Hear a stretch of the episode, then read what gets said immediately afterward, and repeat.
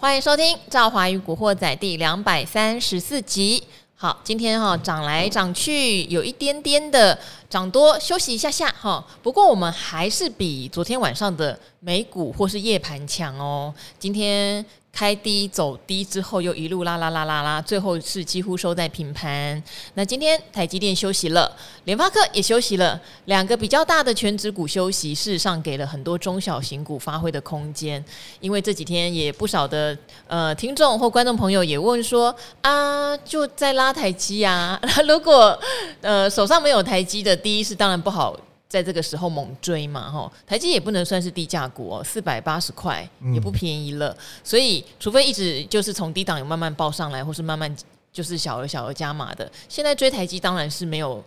就是对大多数的小股民来说有点困难哈。那只涨台积看起来指数很漂亮，事实上手上的股票没有动的一大堆，没有动的一大堆。好，那今天的话就反过来了，今天台积电它休息了，可能大家对手上的中小型股也比较有感觉喽哈。但是我知道全部的人还是会有同样的疑问哦，因为。呃，我们在节目里面也特别分享说，其实这一波不管你从技术面或是总经面来看，很多人会把大概一万五千一百点设为一个天花板，因为毕竟景气是在往下走。不是在扩张哦，是在往下走。你尽管说所有的坏消息大家知道啦，利空不反应啊，联准会的底牌你也清楚了，巴拉巴拉讲一堆。但是你要想，台湾的上市柜公司，包括也许美国的上市柜公司，哈，他们没有上柜啊。美国的那些四大指数的公司，他们在创下全呃历年来最好一年收益的时候，就涨到这么高哈。台湾一万八千六百点。那如果现在景气确定还要再下修至少两季的话，那到一万五千点，真的你会觉得有点点好像不太对称，不太对称哈。那当然也是因为我们台积电没有什么，以说真的啦，就是以台电来说，它跟其他的股票比起来，即使已经从六八八修正，还是相对强，还是相对强。所以指数来看就撑在这。好，今天的问题就回到，假设一万五千一百点有可能是一个就是反弹的高点的话。那中小型股这时候来轮动，事实上他们不占指数，而且让大家都开心，可能会是一个比较好的现象吧。好，哎，还没介绍到今天的 今天的来宾哦。今天来宾我还是要强调，他很厉害哦，他大一过大型的投信、大型的券商、大型的投顾，所以所有的法人思维，常常在跟他对话的时候，我都会有非常多新的体悟哦。他就是我们的型男股神陈威良。Hello，赵华好，大家好。我还待过大型的财经节目《理财达人秀》，还有大型的 Podcast 的节目。我们排名，哎、欸，我觉得也很可爱哦。我后来就没有日更嘛，啊，也谢谢大家的体谅。那没有日更之后，反而排名往上跑，可见的话不要太多。物以稀为贵。好，那为什么今天威良来呢？因为威良他也是很擅长选中小型股的。哦，那这边一样的提醒，你本来在做你原本策略的人，你不要三心二意。这个是最忌讳的。今年就是跌下来以后，很多人觉得脆心啦，我不做个股了啦，我去做配置啦，买债啦，然后弄好了哦，嗯、怎么谈了啊？追哦什么的，怎么没有买到个股？先把这样的心情放松放松，也可以两个户头，一个户头做你的策略，一个户头你觉得会手痒、会急躁、会想要试试看的时候，拿来做波段哈。那因为微良非常擅长选中小型类股，今天也来跟大家分享一下。其实像今天这样的盘面，对微良来说是一个很好的讯息，对不对？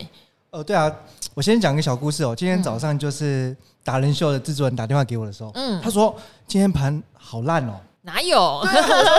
不会啊！我说身边人大家忙翻了。哦，他手上没有大力光，没有。哦，那因为其实光学好强。当然，这这这个半开玩笑啦。哈，就因为说有时候工作人员当然盘中也是很忙碌的，可能是看到了指数，那瞄了一眼，发现哎下跌，指数下跌，台积回档。但是其实我就跟他分享一下哈，观察了一下这个盘中的盘面的变化哈。那我现在就用收盘的数据跟大家分享。其实有时候我们看盘呢，真的不是只是看大盘指数今天涨几点或跌几点哦。今天。其实到最后收盘的时候，上涨加速以集中市场来说是高达七百八十七家，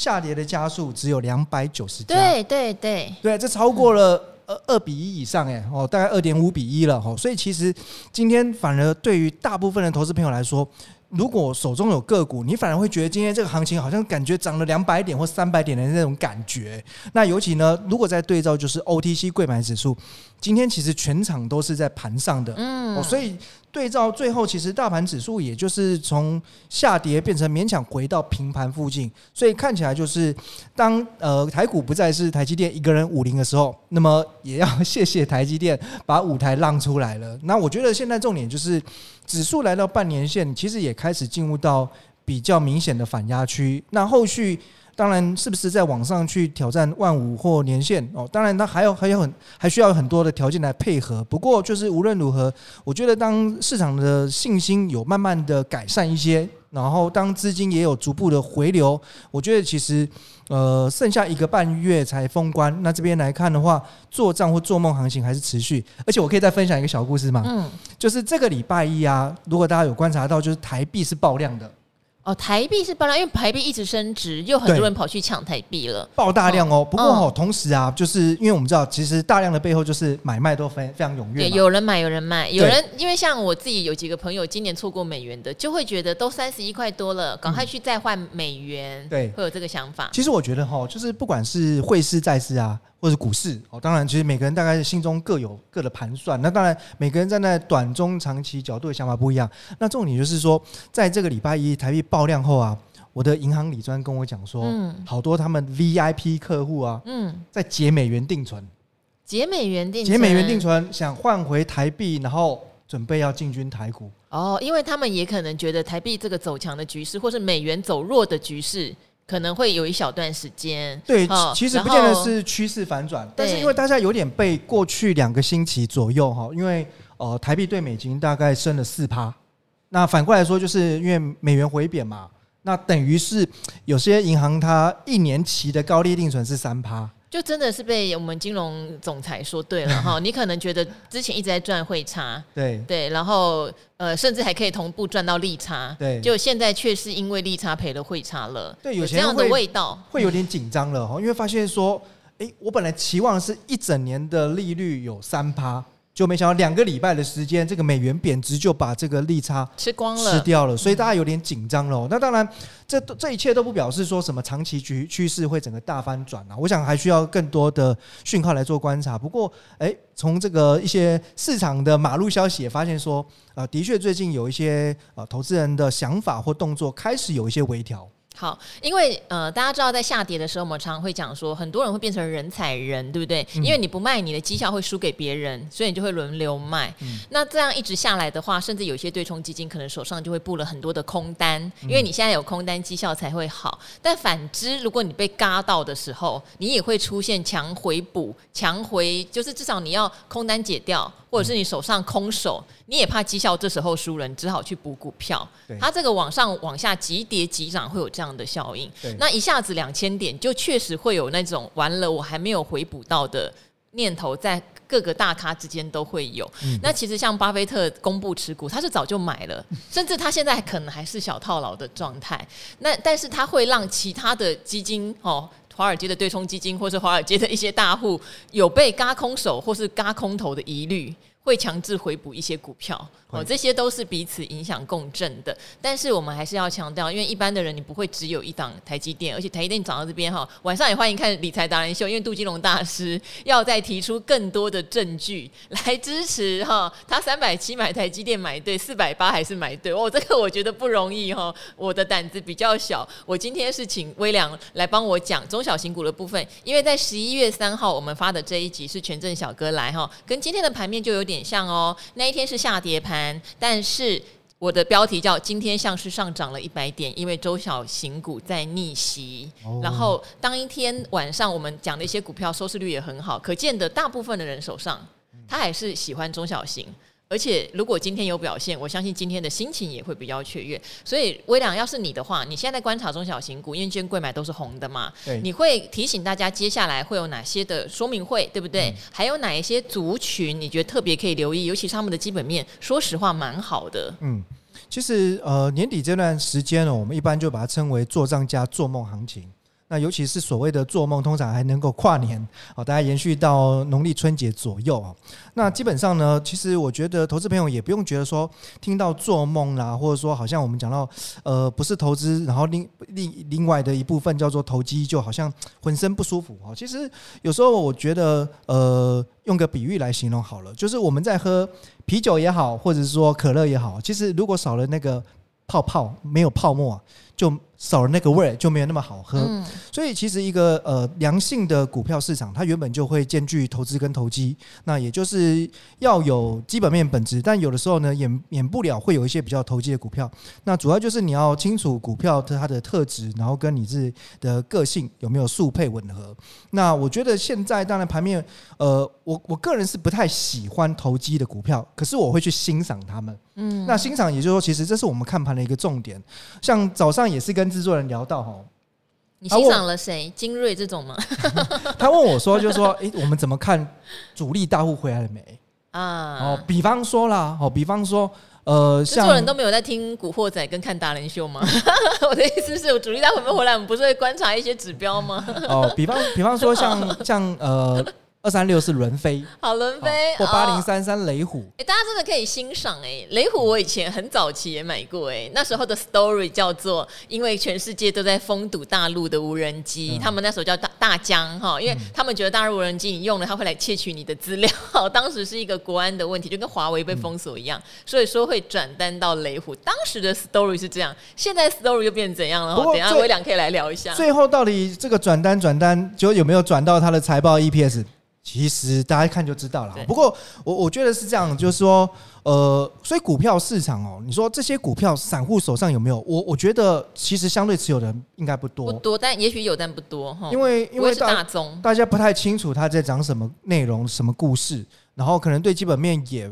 也比较难下手去研究。哦，那再加上因为股价涨势非常的凶悍，大概你错过了一开始发动的时间点，也不太敢再上车。所以其实这种股票我们本来也就不太碰哦。那基本上也更不会去电视节目去分享它。哦但是今天是在 Podcast 的尺度比较开，可以聊一聊一下，就是说，应该是说我们如何观察到主力怎么样做这些标股啦。对呀，所以这个其实是我们看盘的一个乐趣，算也是呃 mega 之一啦。哦，就是。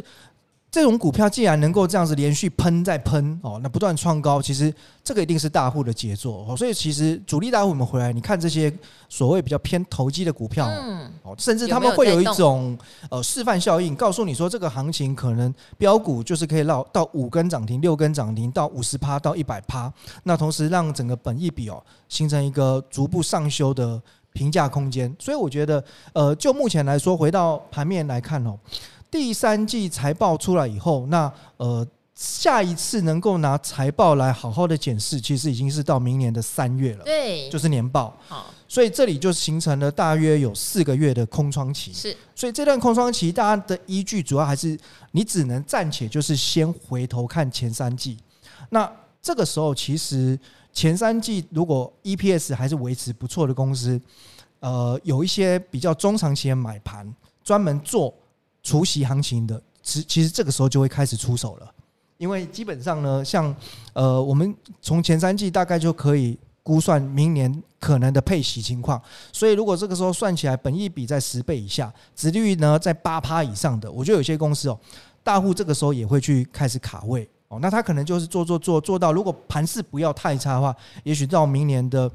一二月或者再长一点二三月之间，等到董事会大概呃公告。明年的股息政策的时候，它就会获利收割，那反而不会真正参加那个六到七月份的除息配息行情。嗯，好，所以如果现在的话，除了欣赏这些比较投机的股票哈，因为你不要参与它没有问题的，因为我觉得现在还没有到那时候，呃，像股市最热的时候，百花齐放的投机。我还记得那时候，不管元宇宙啊，对不对？低轨卫星啊，都是每天喷涨停。有一些像那时候大众控，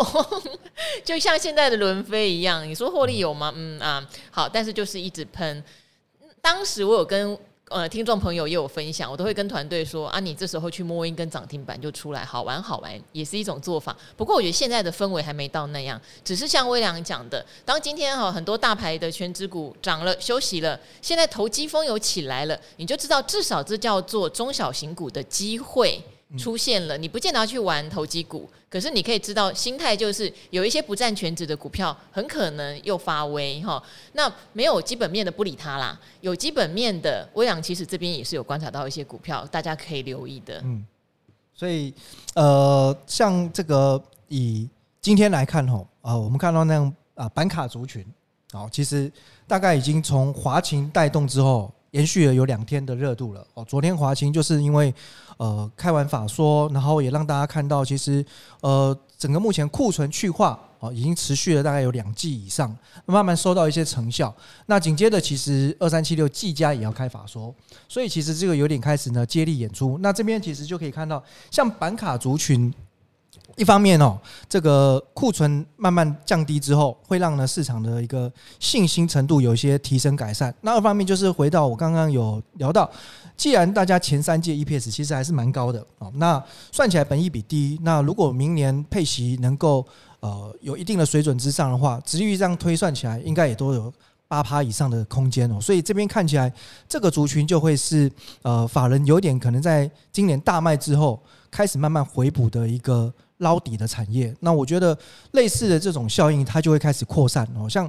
业绩好的公司，呃，除了板卡，那我觉得像 PCB 里面也有很多。那那 PCB 里面，像竞争力比较强的，当然还是首推在 ABF 窄板。那这个也是今年，因为一方面跟整个 PC 景气联动之后，那大家也是担心啊，供需。慢慢的反转，所以股价呢就一口气算是都是大跌四成到五成哦。不过这边回头一看，也是呢，随着第三季财报公布完之后，大家发现，诶，南电也好，欣兴也好，景硕也好，其实获利也都还是。维持高档，甚至呢营收还在创高，所以一样算起来，本益比低，明年可能的值率高，再加上呢，呃，其实高端的这个 ABF 窄板哦，其实需求也没有说真的大幅度的滑落哦，尤其是在高层板的部分，所以这个产业呢也是呢法人又重新回头买，那把整个目前 PCB 的。本一比比价的空间其实就有点开始拉开了，所以我们看到最近 PCB 的上涨哦，就逐步扩散到包含像伺服器板，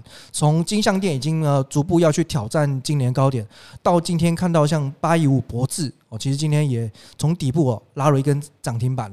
开始呃发动补涨行情，所以我觉得现在整个台股的这种所谓灯塔扩散效应哦，就是大概每一个族群里面，如果能够先有一两档让大家看到，其实。呃，产业可能已经暂时没有在持续大幅恶化，然后上半年以来，呃，如果说法人又卖了很多股票，然后这边开始愿意回补的话，其实他就会逐步的把这个族群里面，哦，这个相关的其他个股慢慢的带起来。嗯，好，所以大家如果有喜欢的族群哈，然后也特别了解过它的业绩的话。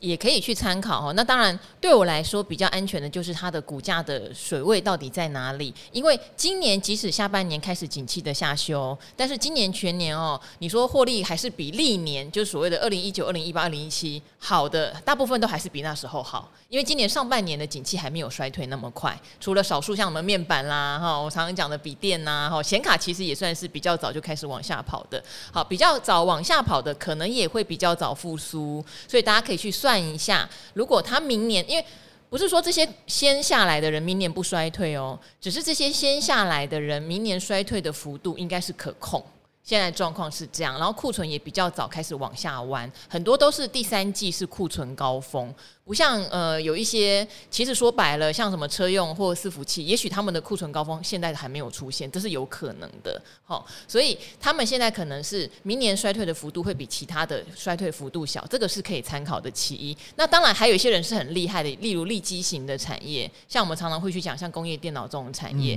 它或者是像有一些设备厂。他们接单都已经非常明确了，他们接到明年就是这么多，后年就是这么多。像这类型的，事实上他们跌下来，本益比变得很低，因为以前其实大家给工业电脑跟设备股的本益比吼，就是八到十倍，很残忍，十二倍就算高本益比，但现在也很多都跌到八本益比而已啦，就八倍本益比。然后你对照起明年后年的殖利率，就像微良讲的一样，六七八趴是跑不掉的，而且订单也是在手的。像这样的公司，你就很容易找到它怎么讲？我觉得是投资的节奏，而不会因为它跌下来的时候，你就对它格外害怕，因为它不是投机股。对，我觉得这些大家是可以参考的。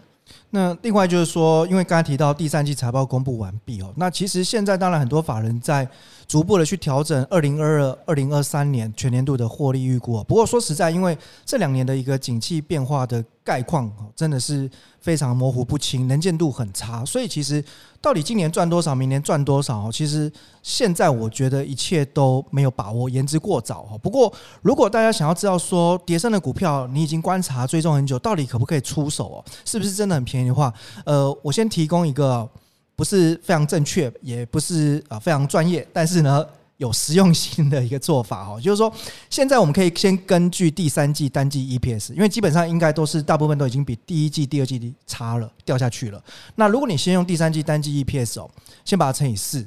那以这个当成是可能的二零二三年 EPS，好，但是当然这个有可能呢是高估的，所以呢这个 EPS 算出来之后呢，你再打个八折。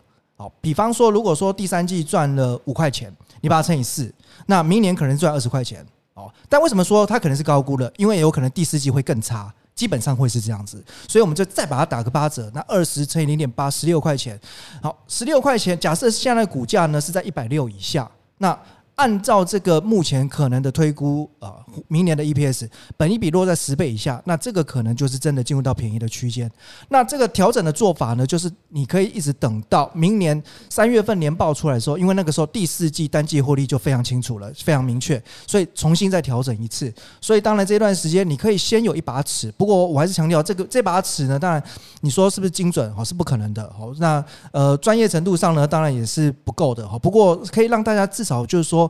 不要好像这个呃瞎子过河了，那不知道说一档股票到底谈到这里该不该卖哦。那所以我举例来讲说，像有一些驱动 IC，呃，当然产业呢，呃，目前利空消息还是多于利多。那可是股价呢，大部分都差不多反弹到半年线哦。我们除了看技术面位阶之外，如果你照这个逻辑稍微去算一下，我觉得有一些驱动 IC 的股票谈到刚好半年线这个位置哦，其实它已经变得不便宜了。所以我也发现说，最近有一些法人哦，针对驱动 IC 的个股，其实谈上来之后，都把这个平等哦，大概从买进修正到中性中立。所以这边表示说，其实它大概就只剩下市场的氛围还在支撑哦。可是随时可能这个股价它不排除就又会再往下去测低，但不至于说破低了哦。但是可能就涨多之后，它还是要回去重新再打个底。好，呃，就是也是回到哈，我们礼拜二有特别跟大家聊到节奏的问题。那驱动 IC 不好，大家都知道，当它不好不好不好，然后到第三季出来，哇，当然撇开敦泰那样一下打消库存。但是我跟你讲哦，敦泰的事情大家还是要记得，因为有可能它不会是单一公司的问题，它只是这家公司也许它比其他的公司在以前古早时候，它本来体质，说实话，它就是比较二线的。他体质本来就比较弱的，那这一波大家一起涨上来，可能他的涨的倍数也是相当高，所以现在他遇到景气逆风的时候，他遇到的状况可能也会比较惨。例如说，现在在裁员，这个消息应该大家都知道哈，不代表天域联勇。哦，就是其他他的同业就完全没这个问题，只是严重度而已。那像天宇也是二线，联勇是一线，对不对？瑞瑞鼎算一点五线。好，大家其实都有他们困难的地方哈。所以当他们跌到很谷底的时候，可能今天市场酝酿了一个反弹，天天时地利人和，跌最惨的最先谈哦。但就像威良讲的，其实像。这些公司在季线以下的时候，我俩那时候是觉得会有反弹行情，可是都谈到半年线的时候，你也会想，不是啊。他们虽然现在是景气谷底，可是这个谷底不是第四季、明年第一季就大幅 V 转了耶，可能要在谷底躺好一会儿。呃、嗯，而且那些裁员的事情都才刚开始启动而已，所以谈到半年线是不是一个弹幅满足，可能就是喽。这段时间，因为我们跟去年景气大扩张的节奏完全不一样，去年是这样，你涨到一个波段满足点的时候，你告诉大家放心啦，接下来更好。放心啦，第三季又接到什么新单子？放心啦，他们明年怎么样怎么样哈？然后急单一直来，当时你听到的消息全部都是业绩好消息，本一笔就只好一直帮他往上调，市场可以帮他往利多的方向找理由。可是现在是景气下修段哦，所以谈上来你反而要留意的是，哎，不是呢，他可能第四季还会赚很烂，明年第一季搞不好只是损平呢，他还要面临未来半年很严苛的景气挑战，你的心就不会那么的。那么的 hot，就是说追啊没有问题哈，千万不要这样子想。这也是我们一直在强调，反弹跟回升真的有差。回升你看到总金数据、获利数据真的是回温，那才叫回温。那当然，我觉得会引爆 V 转或是引爆比较大行情的，就是在你发现真的叫做它的景气触底之后，有人拉货，营收上升。获利上升的第一两个月，嗯，我觉得那个时候会是一个比较明显，大家吼嘿 冲的那个感觉会回来。当时的牛市就会比较真的是真的牛，现在的有点像是有人今天早上股干爹啊，就是我的一个来宾给我看一个图，快笑翻。他就是一头熊，上面插了两个牛角在跑。现在的行情就是明明就是一头熊，可是因为有短线急弹，就穿就是有牛角在冲，这样子很好笑，这样子。好，所以我觉得这个是给提供给大家哈，对现在局势的一个判断啦。那这边的话，我们回答一个很简单的问题哈，也是最近，呃，我觉得一般人对于美元指数在回落，台币走强，然后公债殖利率其实最近也回落哦。之前有特别提到说，美国十年期公债有个四趴，然后美国的投资等级公司债的殖利率有五趴，都是蛮甜的状态。但是那时候美元也在走强哈，所以现在有的人反而是说，哎呀，我现在买债啊。会不会赚了利差，赔了汇差？事实上，礼拜二我跟阮木华大哥有回答了这个问题。那这位留言的人，也许刚刚好，他是不是还没听到那一集就留言？所以希望有已经部分解答你的问题。但我这边还是在帮你简单的呃讲一下你的状况哈。你说哈，呃，你是股市新手。你想要问美国国债跟储蓄险和美国的指数型 ETF 该怎么选？因为你说李专最近跟你推了美国债券，说殖利率目前还很甜，确实哦。我早上做债券的大型主管朋友都还是在继续买这些优质债哦。